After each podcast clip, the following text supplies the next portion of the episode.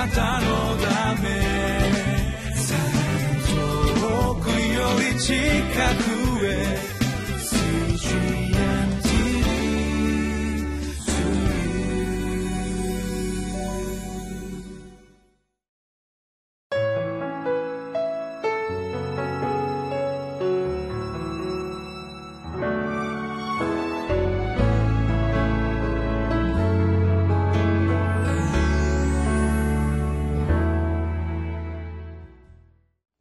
皆さんこんにちは。日本バプテスト連盟西川口キリスト教会の牧師斉藤真一郎です。現在私たちはマタイによる福音書の25章を通して世の終わりイエス様が教えてくださったこの世界の終わりの時の出来事について分かりやすく説明してくださっています。ご一緒にその御言葉に耳を傾けましょう。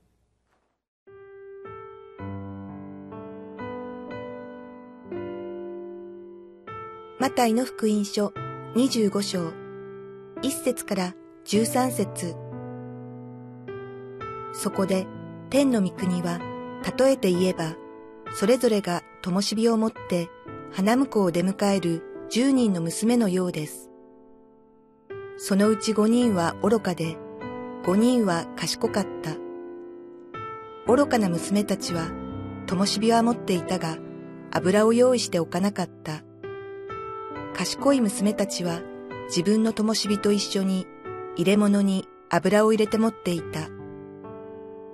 花婿が来るのが遅れたので、皆、うとうとして眠り始めた。ところが、夜中になって、空、花婿だ、迎えに出よ、と叫ぶ声がした。娘たちは皆起きて、自分の灯火を整えた。ところが、愚かな娘たちは、賢い娘たちに言った。油を少し私たちに分けてください。私たちの灯火は消えそうです。しかし、賢い娘たちは答えて言った。いいえ、あなた方に分けてあげるには到底足りません。それよりも店に行って自分のをお買いなさい。そこで買いに行くと、その間に花婿が来た。用意のできていた娘たちは、彼と一緒に婚礼の祝宴に行き、戸が閉められた。その後で他の娘たちも来て、ご主人様、ご主人様、開けてください、と言った。しかし彼は答えて、確かなところ、私はあなた方を知りません、と言った。だから目を覚ましていなさい。あなた方はその日、その時を知らないからです。イエス様は弟子たちに繰り返し、だから目を覚ましていなさいという言葉をかけられます。そしてその目を覚ましていなさいとはじゃあ具体的に私たちがどうすることが目を覚ましていることなのかということをさまざまな形でイエス様が語っていかれますがこの世の終わりの時の前兆そして世の終わりの突入のことについてある程度弟子たちに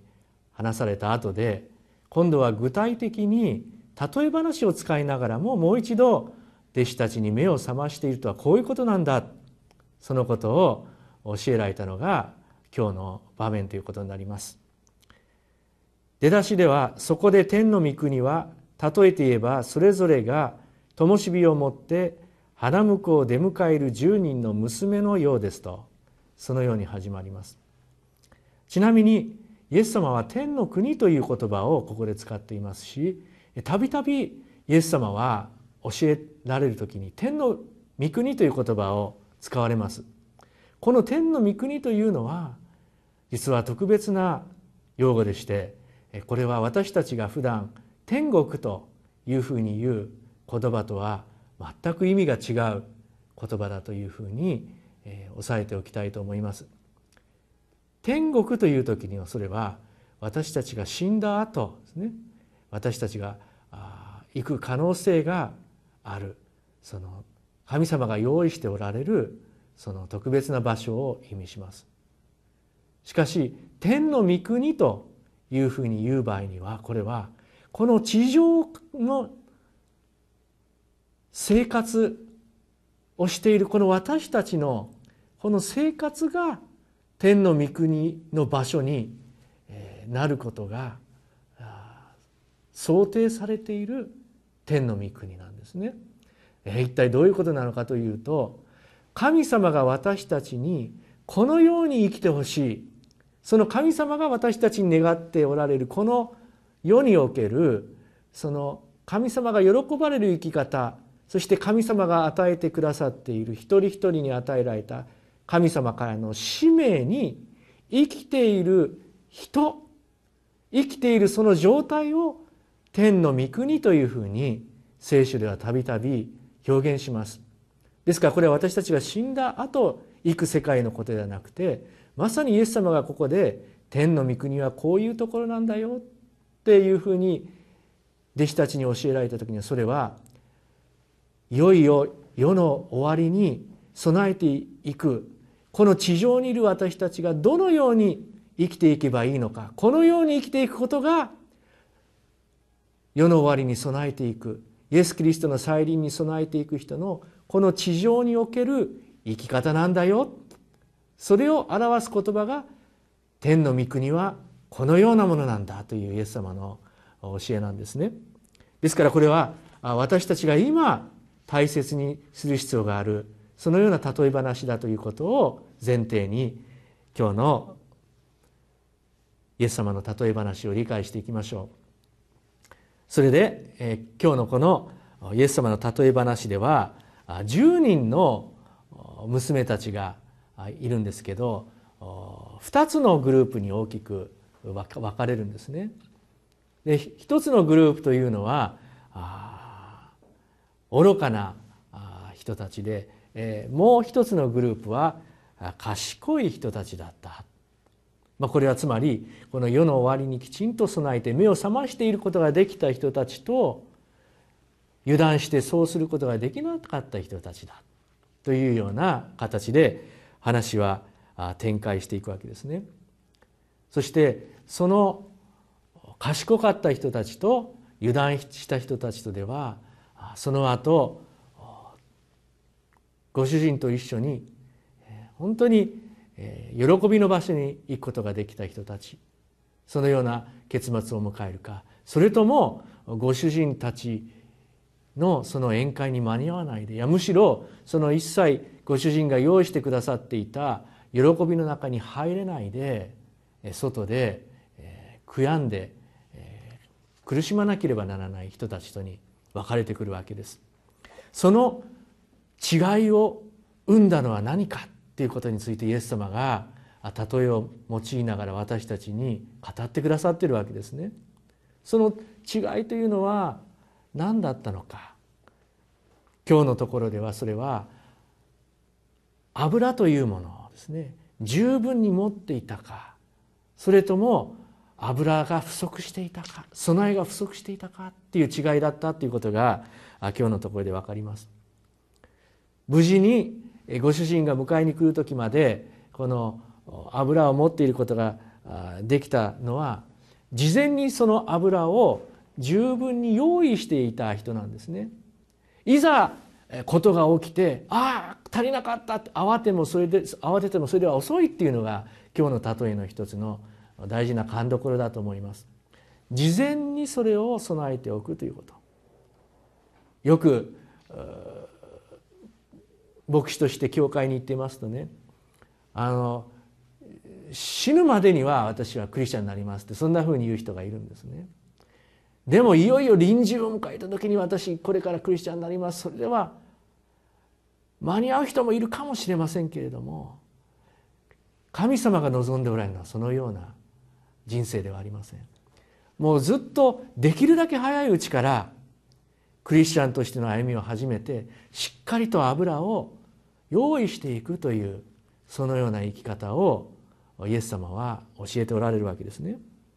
そしてその油の量というのも十分に用意することが大切だというのが今日のところで語られている大切な私たちが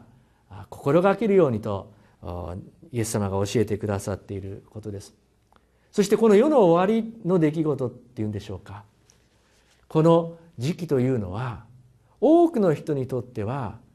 少し遅れていきますよっていうことをおっしゃっておられますイエス様はね。どちらかというとすぐに来ることではあるんだけれども私たち一人一人の現実としては遅いな遅いなまだかなと思うようなあそのような仕方で世の終わりは多くの人たちにとっては実体験されていくことになるんだとイエス様は言うんですね。まさに私たちは今そういう時期を過ごしているように思います。でもだからといって油断してはならない。そのようにイエス様は言うわけですね。え、実際に、え、そのこの例え話の中でも彼女たちの迎えが遅れてしまうそのために油をほんのわずかしか用意していなかった女性たちは油を切らしてしまってそして買い足しに行かなければならなくなってしまうでも十分に持っていた女性たちは無事にお迎えが来てそして、宴会へと導かれていくというのが今日の例えであります。この例えを通して私たちが日頃から十分に備えていくことそのことが示されております。そしてその十分に備えていくということは何を意味するのか。それは祈りながら御言葉をいただきながらそして精霊の豊かな助けをいただきながら日々歩んでいく。そのようなクリスチャンとしての歩みのことではないでしょうか。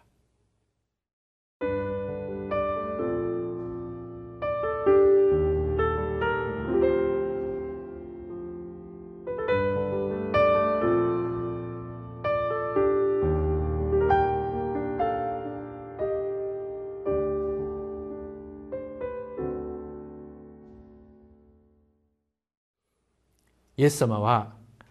この箇所で油を用意していた女性たちのことを評価されました。そして、日本語ではですね油を用意していなかった人たちのことを何とよく言うんでしょうか。油断するっていうんですね。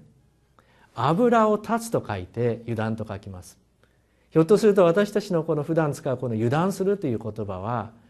この聖書の言葉から来たそのような言葉かもしれませんね。同じように私たちは今日しっかりと神様の御言葉そして祈りと精霊の導きによってしっかりと油で満たされて歩んでいきたい。そのように心から願わされます。お祈りしましょう。父なる神様どうぞ日々御言葉を通して祈りを通してそしてあなたのその御言葉を実行することを通して常に精霊の油で満たされていますようにあなたの火を灯し続けることができますようにお導きください。主イエス・キリストの皆を通してお祈りいたします。アーメン。